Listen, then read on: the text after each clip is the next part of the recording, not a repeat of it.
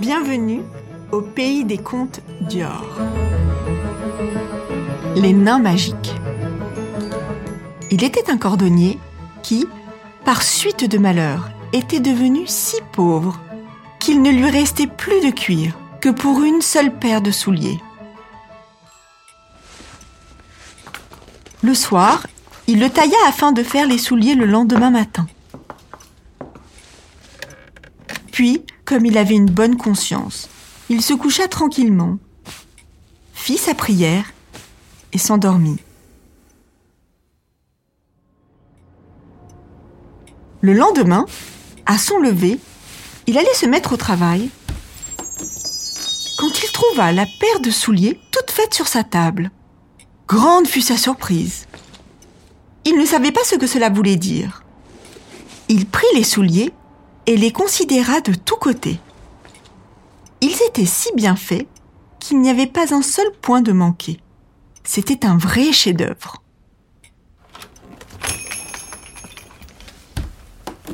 Il entra dans la boutique un chaland, auquel ses souliers plurent tant qu'il les paya plus cher que de coutume.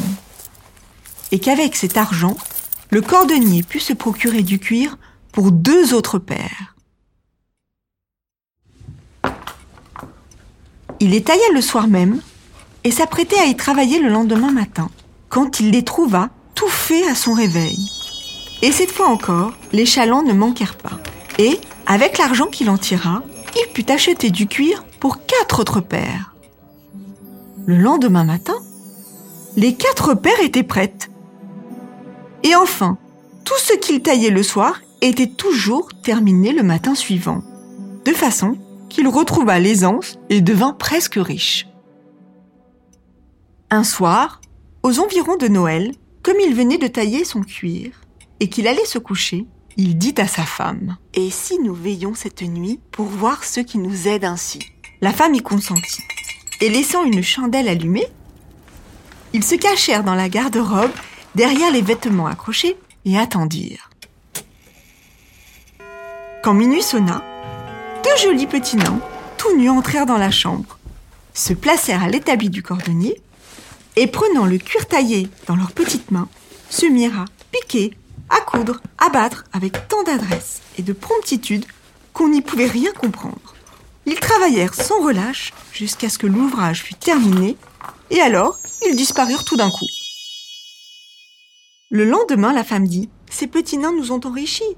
Il faut nous montrer reconnaissants. Ils doivent mourir de froid, à courir ainsi tout nus, sans rien sur leur corps. Sais-tu? Je vais leur coudre, à chacun, chemise, habits, veste et culotte, et leur tricoter une paire de bas. Toi, fais-leur à chacun une paire de souliers. L'homme approuva fort cet avis. Et le soir, quand tout fut prêt, ils placèrent ses présents sur la table au lieu du cuir taillé, et se cachèrent encore pour voir comment les nains prendraient la chose. À minuit, ils arrivèrent, et ils allaient se mettre au travail. Quand, au lieu du cuir, ils trouvèrent sur la table les jolis petits vêtements. Ils témoignèrent d'abord un étonnement, qui bientôt fit place à une grande joie. Ils passèrent vivement les habits et se mirent à chanter. Ne sommes-nous pas de jolis garçons Adieu, cuir, souliers et chaussons. Puis ils commencèrent à danser et à sauter par-dessus les chaises et les bancs. Enfin, tout en dansant, ils gagnèrent la porte. À partir de ce moment, on ne les revit plus. Mais le cordonnier continua d'être heureux le reste de ses jours, et tout ce qu'il entreprenait lui tournait à bien.